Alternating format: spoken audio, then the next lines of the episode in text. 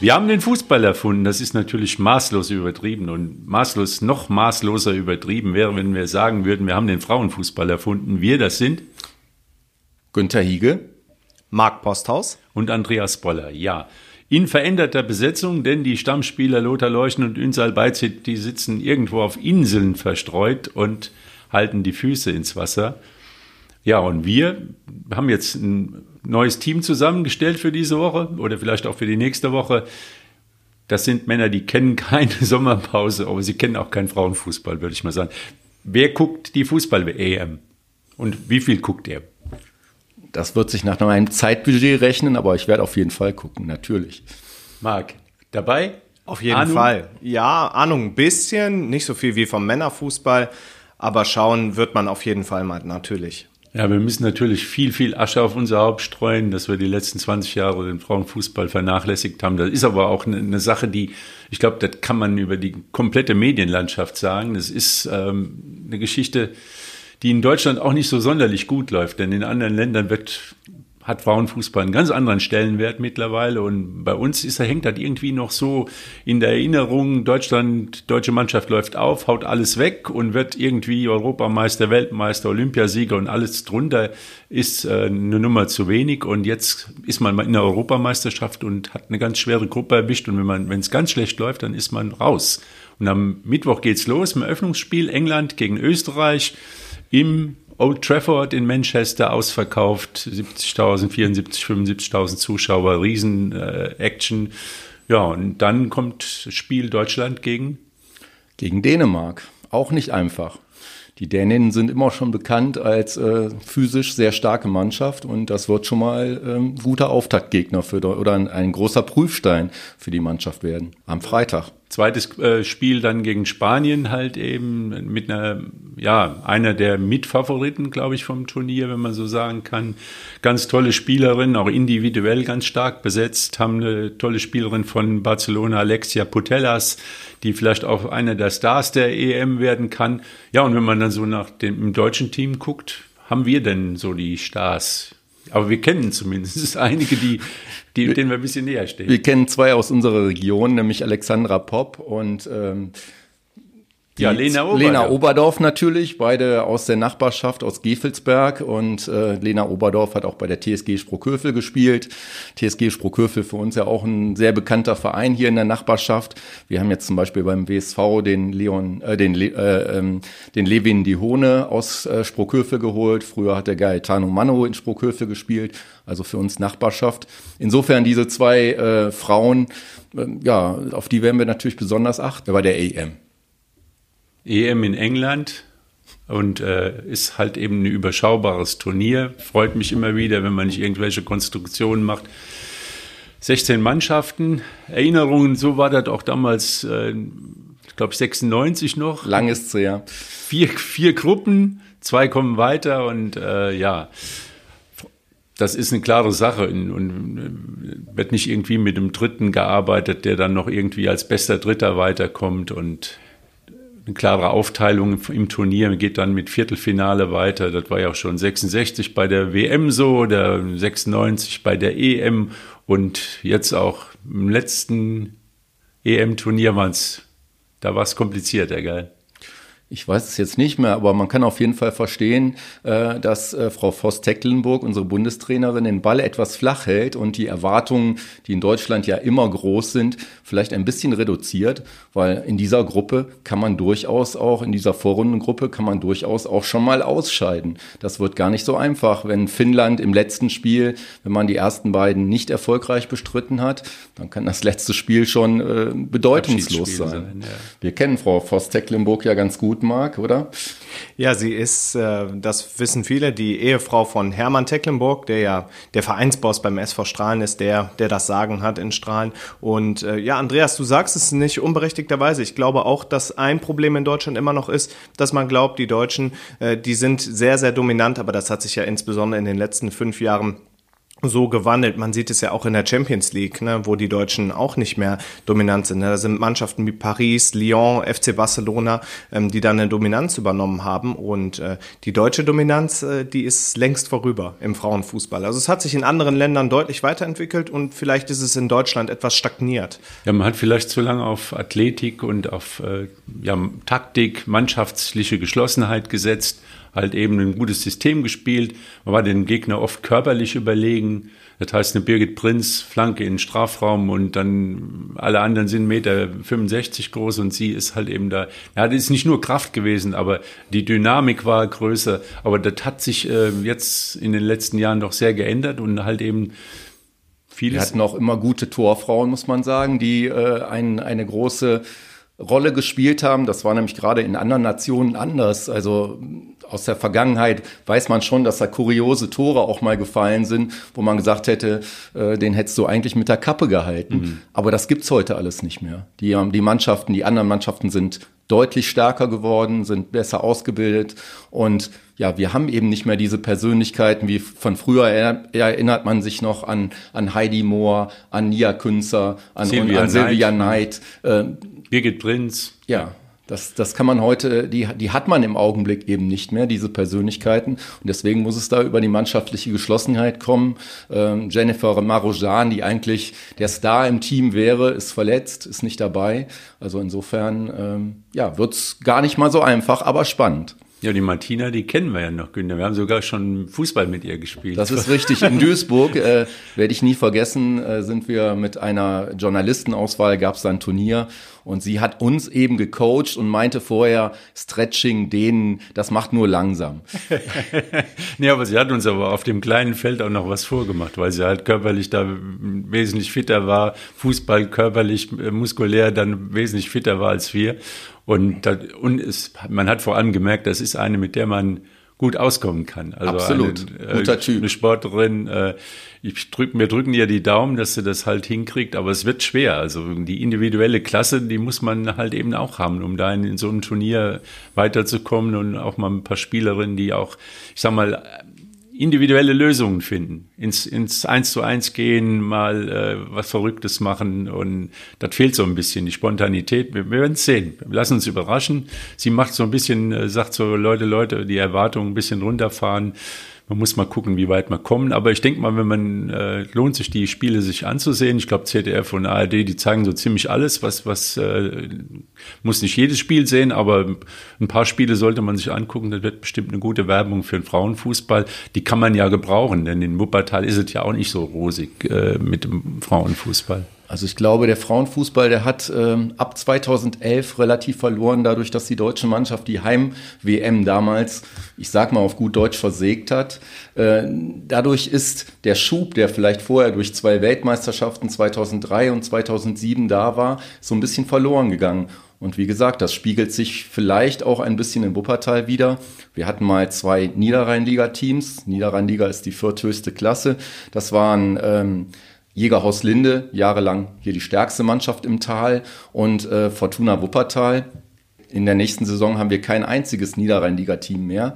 Jägerhaus Linde hat eine ja, schwarze Saison gespielt, hatte ständig äh, Verletzungsprobleme, hat die Mannschaft nicht zusammengekriegt und äh, hat sich jetzt zurückgezogen. Also wären, sportlich wären sie abgestiegen, haben sich dann jetzt zurückgezogen und wollen neu aufbauen in der Bezirksliga was auch heißt, ein Team weniger, weil sie werden keine zweite Mannschaft mehr haben. Die zweite Mannschaft hatte vorher in der, ähm, in der Kreisliga gespielt. Jetzt werden sie eben aus einigen Spielerinnen der ersten und der zweiten und anderen neuen Spielerinnen eben ein neues Team aufbauen und werden in der Bezirksliga neu anfangen. Ein bisschen mag eine Parallele auch äh, zum, zum Männerfußball ähm, hier in Wuppertal, wo wir ja auch eigentlich in den unteren Klassen es etwas interessanter geworden ist wogegen eben oben immer weiter abgeschmolzen war, zumindest in den letzten Jahren. Tatsächlich ist das so, aber um nochmal auf Linde zurückzukommen, die Zeiten auf Linde waren schon mal rosiger. Ja, die erste Mannschaft ist ja auch, die früher in der Landesliga unter anderem auch gespielt hat, Bezirksliga abgestiegen in die Kreisliga B. Also es sah schon mal besser aus auf Linde. Aber insgesamt ähm, ist es beim Frauen- wie beim Männerfußball, ähm, gab es schon mal bessere Zeiten im Wuppertaler Fußball, ganz klar. Ähm, mag vielleicht auch jetzt schon erkennbar sein, dass Corona da einschlägt bei den Jugendmannschaften und gerade bei den Mädchen vielleicht auch, dass da auch wieder was verloren gegangen ist.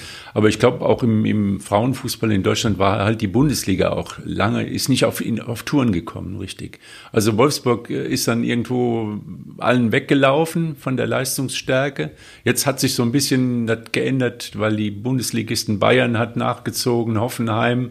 Und jetzt kommt wieder so ein bisschen mehr Konkurrenz da rein. Also die Bundesliga, Frauen-Bundesliga war auch jetzt nicht die Liga, wo sich der Fußball so richtig gut entwickelt hat. Die Zuschauerzahlen sind, waren überschaubar. Überschaubar. Und wenn man dann sieht, was in England los ist oder in Amerika, wo, wo eine ganz andere Aufmerksamkeit ist und was sich auch jetzt zum Glück ein bisschen geändert hat, ist, dass mal Spiele im Fernsehen zu sehen sind es braucht auch immer eine gewisse Kulisse, weil ein Spiel vor 5.000, 10.000 Zuschauern wirkt ganz anders als ein Spiel vor leeren Rängen. Da ist klar, wenn da einen Ball vorbeischießt und 5000 denken, er ist im Tor gewesen, dann ist die Atmosphäre fehlte da auch oft. Und ich glaube, die Bundesliga, das, die, das ist so ein bisschen mit auch das Problem, dass man da irgendwie äh, nicht diese ja, diese Power hat wie in anderen Ländern. Schweden sie muss, oder sie muss aufgewertet werden, die Bundesliga. Also der Extremfall ist natürlich das Champions League-Spiel zwischen Barcelona und dem äh, VfL Wolfsburg, äh, wo das Camp nur aus, ausverkauft Hinspiel, war. Äh, 95.000 ja. und Rückspiel, ich weiß nicht, irgendwie in Wolfsburg noch ein paar ja. Plätze, weil der halb voll Stadion. Es, es, war auf jeden Fall nicht ansatzweise voll und äh, Barcelona war ja auch hoch überlegen im Hinspiel, hat da deutlich gewonnen. Ähm, da sieht man dann halt das, wie es sich verändert hat. Also besser, besser kann, kann man das nicht widerspiegeln. Absolut, ja. aber es lässt sich eben auch nicht künstlich erzeugen. Äh, wenn, nee, wenn das Interesse nicht da ist, äh, ja, muss man sich überlegen, wie man wie man es äh, vielleicht steigern kann. Aber ich glaube, das ist nicht ganz so einfach. Wir haben zwölf Mannschaften nur in der ersten Bundesliga. Das ist ja nun auch ein Riesenunterschied ja. zum Männerfußball. Und äh, ja, da, da sollte man sich sicherlich ja, Konzepte von denen überlegen. sind vielleicht sechs konkurrenzfähig, also ja. und die, die an der Spitze und, und, und sechs fallen dann schon schwer. Da trennt sich auch extrem die Spreu vom ja. Weizen. Das ist jedes Jahr so. Sieht man auch an der deutschen Nationalmannschaft, da sind eigentlich nur drei Vereine oder großteils drei Vereine ähm, vorhanden, nämlich Bayern, München, Wolfsburg und Frankfurt noch. Dahinter vielleicht in Ansätzen Hoffenheim, wo du gesagt hast, Andreas, dass sie auch versuchen, äh, mal Ja, da muss man mal sehen, wie weit die kommen. Ja. Aber man sieht halt eben den Weg, der ist von Spielerinnen, die wirklich spitze sind, der ist vorgezeichnet. Bei der Lena Oberdorf war es so TSG Sprockhövel, dann kam SGS Essen. Und dann kam natürlich der Ruf aus Wolfsburg und die Möglichkeit, international zu spielen. Und dann wird so ein Spieler, so ein, so ein Talent, da ist dann weg, dann ist dann auch in Wolfsburg. Aber TSG Sprockhövel, wir haben es eben gerade schon mal erwähnt, mich freut ja jetzt, dass der WSV mal endlich äh, erkannt hat, dass in der Nachbarschaft ähm, ja auch ein Verein ist und dass da auch gute Spieler sind. Und die Geschichte mit Mano lief anders. Der ist von äh, Sprockhövel nach Bochum. nach Bochum gegangen, weil der WSV eben auch nicht früh genug äh, da vor der Haustür gestanden hat. Gell? Und jetzt hat man endlich mal einen jungen Spieler von Spockhövel geholt. Ich wüsste nicht, dass man das in den letzten 40 Jahren gemacht hat, obwohl Spockhövel Oberliga, Regionalliga gespielt. Man hat in einer Saison in einer Liga gespielt und hat 1-1 in Ennepetal gespielt. Und der Tor in Hagen damals. In Hagen war es. Entschuldigung, ja. Ischeland-Stadion, ja. glaube ich. Und wer hat das Tor geschossen für Sprockhövel? Ähm, Antwi Adjay. Genau. Christopher der, Antwi Adjay. Genau. Der, der jetzt bei Bochum über den ja. Flügel flitzt. Ja, also wie gesagt, man hat immer so den blinden Fleck, Fleck gehabt beim äh, Beobachten von Spielern und hat bestimmt einige Talente übersehen, die, die man auch Beispiel äh, der Bruder von Lena Oberdorf, der nach Düsseldorf gegangen ist in die U23 und jetzt Tim, in der Zweitliga Tim, äh, Tim, Tim Oberdorf, Oberdorf, und jetzt in der zweiten Liga spielt. Ja, also. und das ist ziemlich überraschend und der wäre vielleicht auch interessiert. Ja gut, wer weiß, wie die Geschichte gelaufen ist. Aber es wäre auch ein, ein, Spieler mit dem Potenzial gewesen, der auch gesagt hat, ich spiele auch Regionalliga und, und, und bin einer ambitionierten Regionalligamannschaft. Ja, und wie ambitioniert ist der BSV so jetzt auf? Ihr habt Ihr habt alles gesehen, ihr habt jeden Ball, der quer, kreuz und quer gespielt worden ist im Trainingslager. Ähm, sind wir stärker oder ist es, äh, ist der WSV äh, ja, stagniert oder haben wir, können wir uns Hoffnungen machen? Wie, wie sieht es aus? Also er ist auf jeden Fall breiter aufgestellt als in der vergangenen Saison. Der Kader, ja, also es sind äh, wirklich viele gute Spieler auch dazugekommen, die den Kader sicher auch noch mal stärker machen. Man hat nicht, man hat nicht so viele Leistungsträger verloren. Klar, Bakschat ähm, als Kapitän im Mittelfeld ein Anführertyp. Ähm, Bakschat, so ganz kurz, Bakschat, dafür kommt Stiepermann. Dafür kommt Stiepermann, wobei andere Position. anderer Spielertyp. Anderer Spielertyp auch. Stiepermann ist einfach nochmal ein offensiverer Spieler. Vielleicht kann man Müller ähm, als Ersatz in Anführungszeichen für, für Stiepermann sehen. Dann hat man auf der linken Seite Geron Al Hazameh verpflichtet für Niklas Heidemann, der ja leider aber ähm, auch ein ganz anderer hat. Typ. Oder? Auch ein anderer Typ. Stiepermann ist der Typ ähm, Spieler, der vielleicht von der Position her am ehesten Semir Saric ähm, ersetzen wird, der zu Kickers Offenbach gewechselt ist. Ähm, aber auch unterschiedliche Spielertypen und Marco Stiepermann der linke Fuß ist okay. der absolute Wahnsinn. Gut, dann, dann haben wir trotzdem die, die, die Lücke auf der Sechserposition neben Kevin Pires. Da könnte Nein. Bastian Müller spielen beispielsweise. Oder auch Tobias Peitz, der auch gesagt hat, er würde auch gerne auf der Sechs spielen. Sehr junger, dynamischer Spieler vom SV Strahlen. Und wir haben am Samstag ja auch äh, den Herrn Henke gesehen, der jetzt von Paderborn ausgeliehen worden ist. Zwar aus der Oberligatruppe, da aber konstant gespielt hat, vier Tore und hat sogar gemacht hat ähm, und im Profikader eben mittrainiert hat. Und wenn Stefan Küsters sagt, wir haben uns auch den empfehlen lassen, also den natürlich beobachtet, wie stark der ist, dann, dann glaube ich das auch. Und das äh, sollte man nicht unterschätzen. Also das war, glaube ich, auch eine sehr kluge Verpflichtung jetzt noch, weil wie gesagt, er kann am Anfang sicherlich in der, in der Dreierkette, die glaube ich auch in dieser Saison wieder die bevorzugte, das bevorzugte System sein wird, äh, zentral spielen, wo Leon Schwer äh, natürlich sehr gefehlt hat in den letzten Spielen und äh, wo er vielleicht nach seinem Innenband, äh, nach seinem Innenband, Außenband, Innenbandriss, Innenbandriss im Knie noch nicht direkt zu Saisonbeginn fit sein wird. Allerdings ist er weiter, das hat er selber nochmal bestätigt, als er zunächst vermutet hat. Also er ist drei bis vier Wochen vor dem Plan und der Saisonstart ist ja auch noch ein bisschen hin. Mal schauen. Absolut, wir drücken ihm alle Daumen, aber trotzdem, wie gesagt, sehr schlau, äh, da nochmal äh, ja, ein Backup auf jeden Fall zu haben mit einem jungen Spieler. Der, der beide Samstag, Positionen spielen kann, der äh, Samstag auch, gespielt hat. Der Samstag auch gut gemacht hat und ich gehe mal fest davon aus, dass Stefan Küsters und Björn Mehnert vielleicht auch mal bei Marco Stiepermann nachgefragt haben, wie sich Justus Henke denn in Paderborn gemacht hat, weil Justus Henke hat in der zweiten Bundesliga-Mannschaft trainiert und Marco Stiepermann war letzte Saison bei Paderborn. Absolut. Und äh, die zweite Position, wir haben es jetzt noch nicht gesagt, ist eben das defensive Mittelfeld. Ja. Äh, und ähm, da ja, könnte er eben auch Backup nochmal, sein. Nochmal bei allem, was wir im letzten Jahr gesehen haben, war ganz wichtig die Position in der Dreierkette oder in der Viererkette. Wer ist der Chef in der Abwehr? Haben wir da einen? Leon Schwers. Also ja gut, aber der ist nicht da. Der kommt der bald kommt. wieder. Der kommt. Und wenn er, wenn er zentral nicht spielt, dann könnte da Henke spielen. Oder sie stellen auf Viererkette um. ist ja nun ein sehr junger Spieler. Also wir brauchen einen, der, der ich sag mal, der die Abwehr ein bisschen organisiert. Wir haben, der WSV hat starke Innenverteidiger, zweikampfstarke Leute, die gehen drauf, die können Zweikämpfe gewinnen. Alles klar, kennen wir alles vom letzte, von der letzten Saison, aber die zentrale Position muss der WSV da noch was machen oder haben wir jetzt die, hat der WSV da sein, seine Lücke geschlossen? Der WSV wird da aus meiner Sicht nichts mehr machen. Die haben gesagt, dass noch ein Innenverteidiger kommen soll. Mit Justus Henke ist diese Planstelle geschlossen. Ich glaube, man ist positiv gestimmt bei Leon Schwers, dass er bald zurück ist und äh, dass man bis dahin, sagen wir, bis zum zweiten, dritten, vierten Spieltag die Zeit überbrücken kann. Vielleicht spielt man auch mit Viererkette. Ja, Nick Galle hat es bisher sehr stark gemacht, in der Vierer wie in der Dreierkette. Ähm, Berisha ist auch ab dem dritten Spieltag wieder da. Noah Salau ist noch da. Also es sind ähm, Optionen da hinten in der Kette. Absolut. Und ich warne auch immer, das zu überfrachten, weil äh, das kann für ein Mannschaftsgefüge dann auch irgendwann zum Problem werden. Ne? Jeder will natürlich immer spielen, das ist ganz klar. Insofern ist es jetzt e-, eben auch schlau, einen 20-Jährigen zu holen, der vielleicht noch nicht die Ansprüche stellen kann, aber trotzdem das Potenzial hat zu spielen.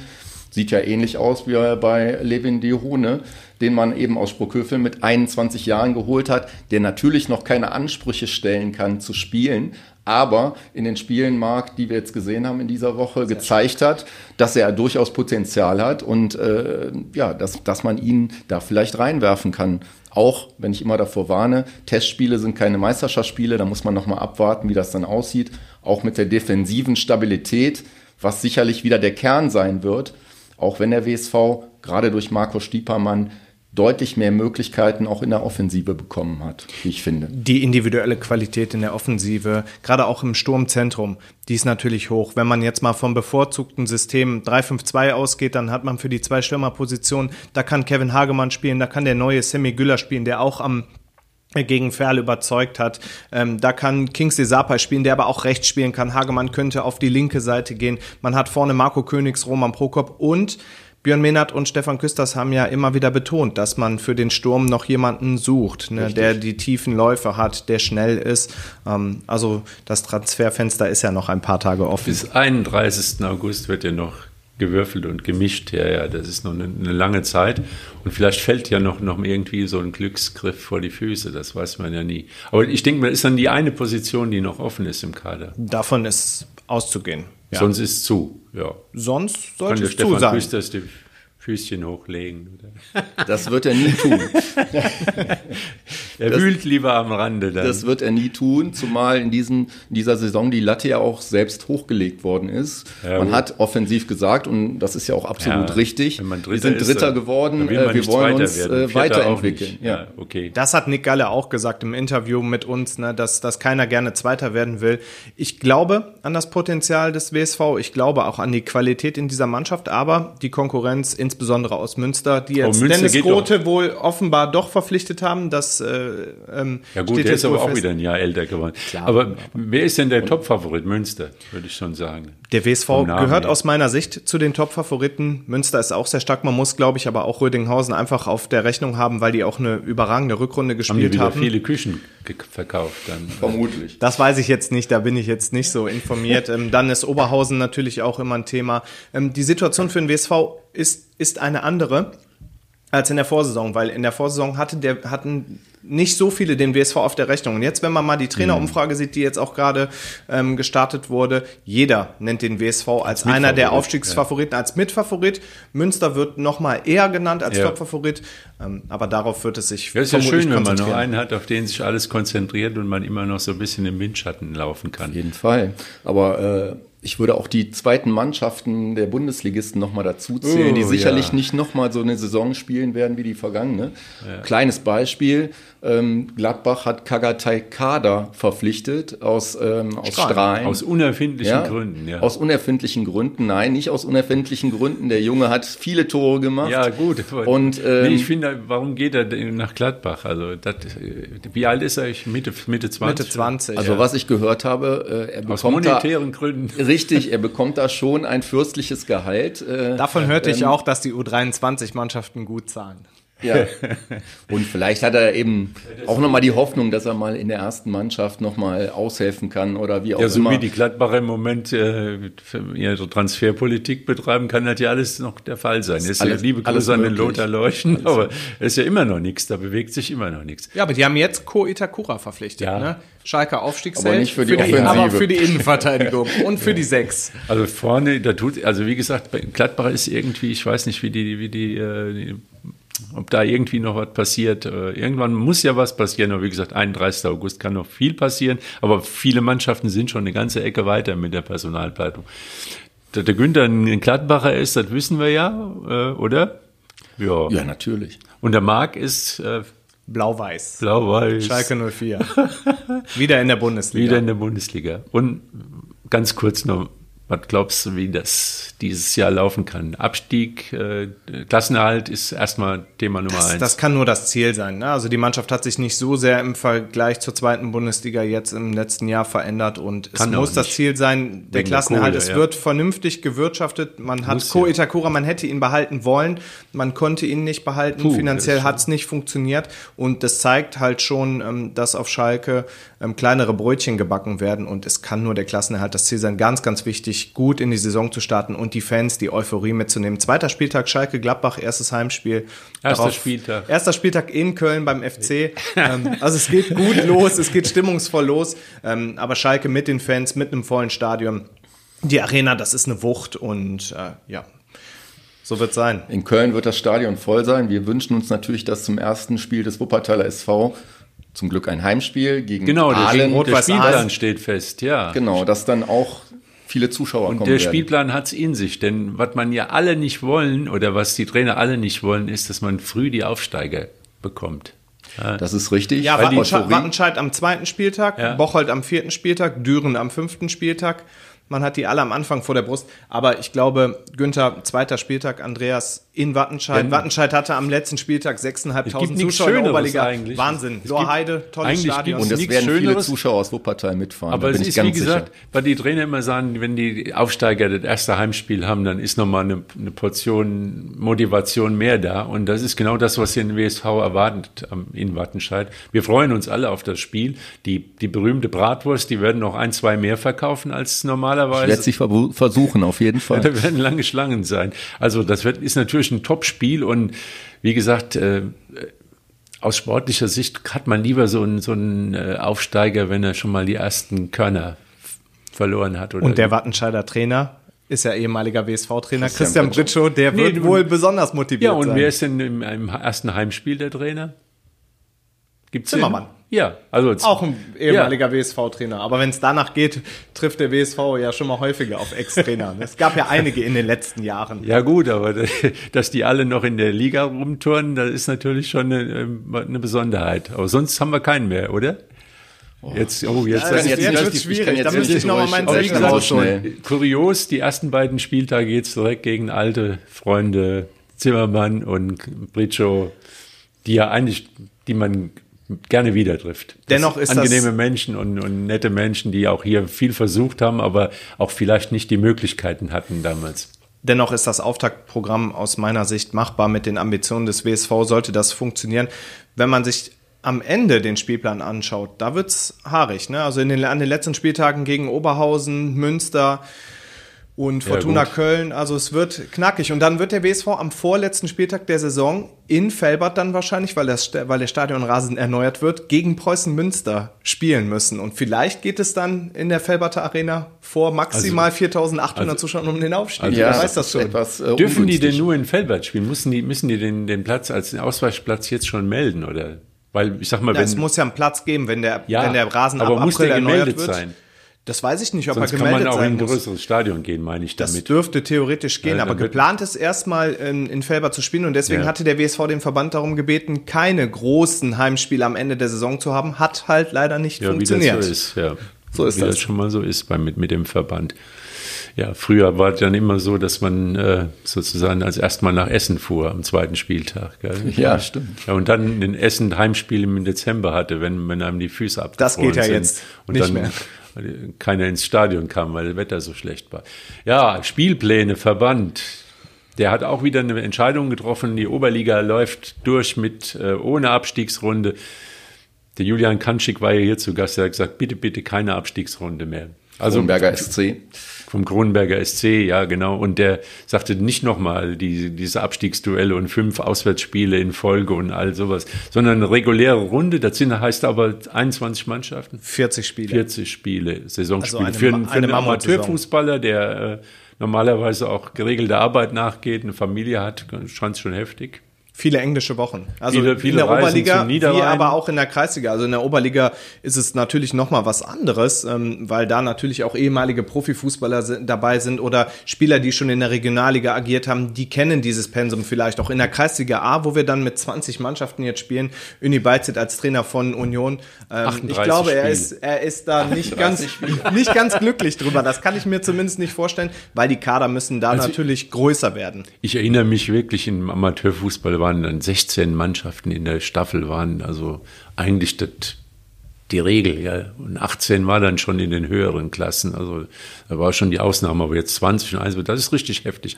Kronenberg muss reagieren, muss natürlich Spieler haben dafür. Dann werden sich einige verletzen, es werden einige außer Form sein, es werden einige in Urlaub fahren. Gibt es auch noch in, in, den, in den Ligen, gell, dass man auch noch mal in Skiurlaub oder sonst wohin fährt. Ähm, ja, Corona wie sieht's aus? wir auch mal nicht Corona vergessen. leider auch noch ein Thema. Genau. Äh, wie sieht's aus beim CSC? Die haben ganz gut nachgelegt. Also Sturm, Osenberg, Krei.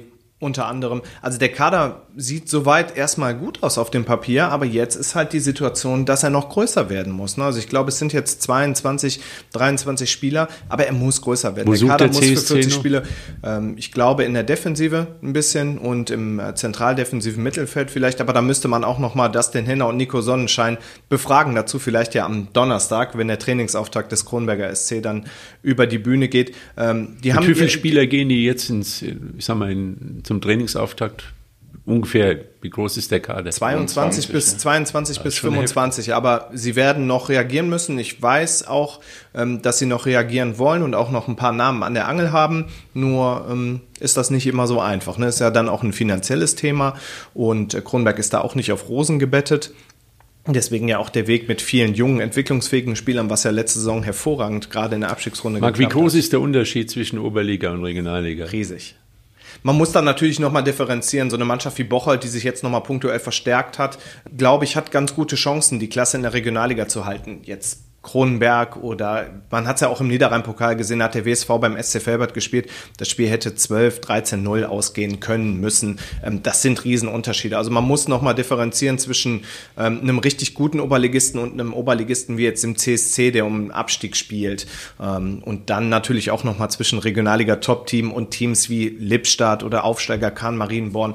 Aber insgesamt ist der Unterschied, und ich sehe es ja samstags und dann auch immer ja. sonntags, ist schon riesig. Wobei in der Oberliga tatsächlich wirklich guter Fußball gespielt wird. Aber wo, wo drin liegt genau der Unterschied? Also was macht die, die Qualität dann aus im Spiel? Also der, der, der Fußball in der Regionalliga ist vor allen Dingen schneller. Er ist äh, dynamischer, körperlich robuster. Und es sind Profis einfach in der Regionalliga. Und das ist körperlich geht es nochmal ganz anders zur Sache. Ich sehe natürlich keine anderen Oberligaspiele. Ich sehe die CSC-Spiele und beim CSC wird viel Wert auf den Fußball gelegt. Ferdi Gülensch hat diesen Spielern diese Spielidee mitgegeben, verpasst. Sie spielen sehr, sehr gerne Fußball, ist aber jetzt keine körperlich robuste Truppe. Ne? Und man hat in der Regionalliga, man sagt, man spricht immer davon, es wird Männerfußball gespielt. Es ist wirklich sehr körperlich robuster Fußball, aber auch technisch gut. Also es ist ein großer Unterschied.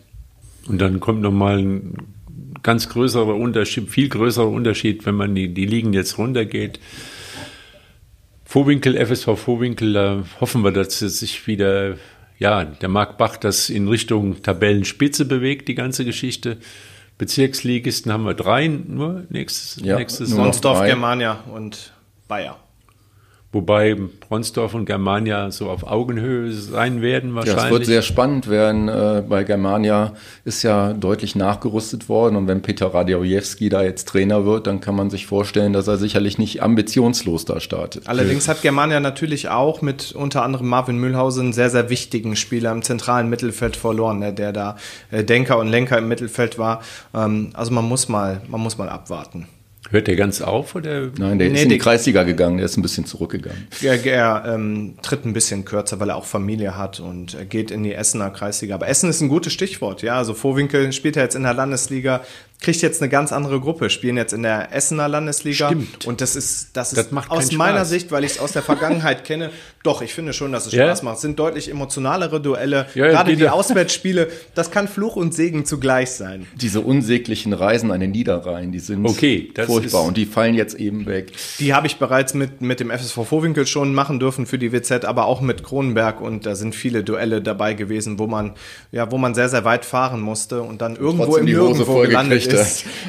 und dann hat man vielleicht trotzdem verloren. Da sind die Duelle in Essen. Also dann ähm, lieber Essen, obwohl da ja, dann, dann lieber Essen. Und unsere Bezirksligisten sind ja auch in der neuen Gruppe. Die spielen jetzt in der Solinger Gruppe und äh, das sind auch einige spannende Duelle, weil wir auch einige ambitionierte Solinger Mannschaften dabei haben. Also es wird eine knackige und sehr, sehr interessante und spannende neue Saison im Wuppertaler Amateurfußball. Und die äh, Wuppertaler Mannschaften, die Amateurmannschaften beginnen ja jetzt auch, äh, steigen ins Training ein. Du hast gesagt, am Donnerstag eben der Kronberger SC, aber auch die Bezirksligisten steigern, äh, steigen diese Woche ein. Sie müssen. Ne? Der Saisonstart ist bereits am 7. August. Ne? Es ist noch mal eine Woche früher als, als sonst und von daher bleibt denen gar nichts anderes übrig. Absolut.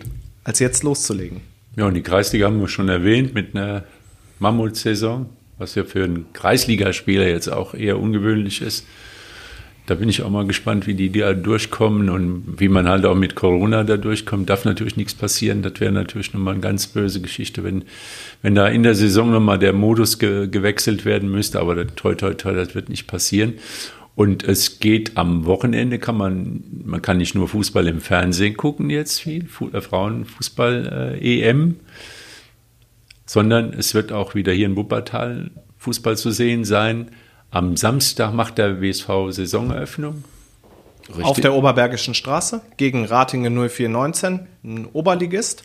Man kann nur jedem raten und jeder raten, die sich das anschauen wollen, was natürlich eine gute Gelegenheit ist, um die neue Mannschaft kennenzulernen, vielleicht besser nicht mit dem Auto anzureisen, ja, weil ja, die Parkmöglichkeiten an der Oberbergischen Straße doch erheblich begrenzt sind und wir kennen ja aus der Vergangenheit, was dann vielen Autofahrern widerfahren ist mit dem mit gelben Zettel, der dann da klebte. Stimmt, könnte teuer werden, auch wenn der Eintritt am Samstag ja freiwillig ist, äh, soll freiwillig. guten Zweck zur, ja, so, freiwilliger, freiwilliger Eintritt, Eintritt, soll dem ah, okay. guten Zweck zur äh, Verfügung gestellt werden. Was ich nebenbei nochmal erwähnen möchte, wirklich eine ganz tolle Aktion des WSV ähm, mit dem Bergischen, äh, mit der ähm, mit dem Kinderhospiz, Kinderhospiz, dem ambulanten Kinderhospizdienst mhm. Bergisch Land. Ähm, sie spielen jetzt in der Vorbereitung mit dem Trikot. Da ist sicherlich auch aus der Not eine Tugend gemacht worden, weil der, äh, der Trikotsponsor noch nicht, noch nicht feststeht ist, ja. ja. und noch nicht da ist. Äh, Trikots eben auch noch nicht. Und da hat man wirklich wunderschöne Trikots mit einem ganz tollen Logo dieses Kinder, äh, dieser, dieses äh, Hospizdienstes. Großartige äh, Aktion. Hervorragend.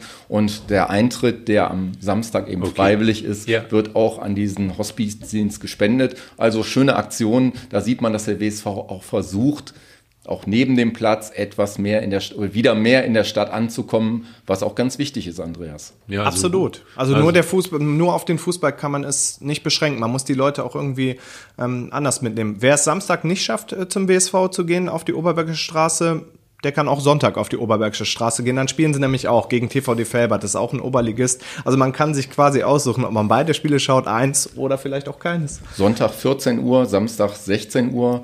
Sonntag TVD Felbert, habe ich jetzt gelesen, hat Timo Brauer verpflichtet, ja. ähm, der aus Essen kam und jetzt äh, in Lotte gespielt hat. Also aus der Regionalliga, äh, Regionalliga gibt es auch immer mal wieder Spieler, die dann eine Stufe runtergehen. Die wechseln dann vielleicht nicht zum Kronberger SC, ne, weil halt die finanziellen Möglichkeiten nicht so da sind. Aber zum Beispiel zum, zu TVD Felbert. Nee, ich glaube auch nicht, dass der 32-jährige Timo Brauer ähm, dann zum, zum CSC passt. Nein. Wobei, ich würde sagen, dem CSC würde jetzt noch ein erfahrener Spieler bei diesen vielen jungen jungen Spielern sehr gut tun. Aber ich glaube, das werden die Verantwortlichen auch ebenso sehen. Ja. Das äh, ändert ja nichts am Konzept, mit vielen jungen Spielern aus der Region zu arbeiten.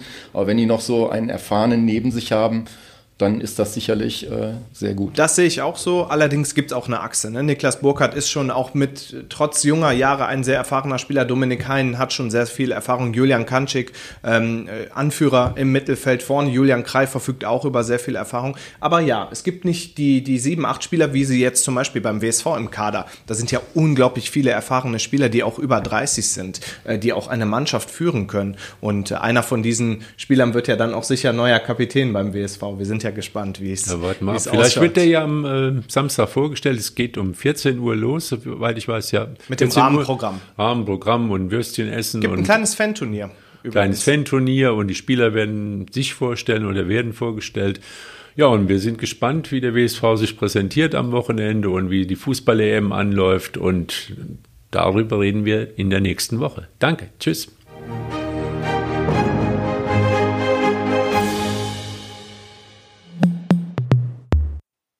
Dies ist ein Podcast der WZ.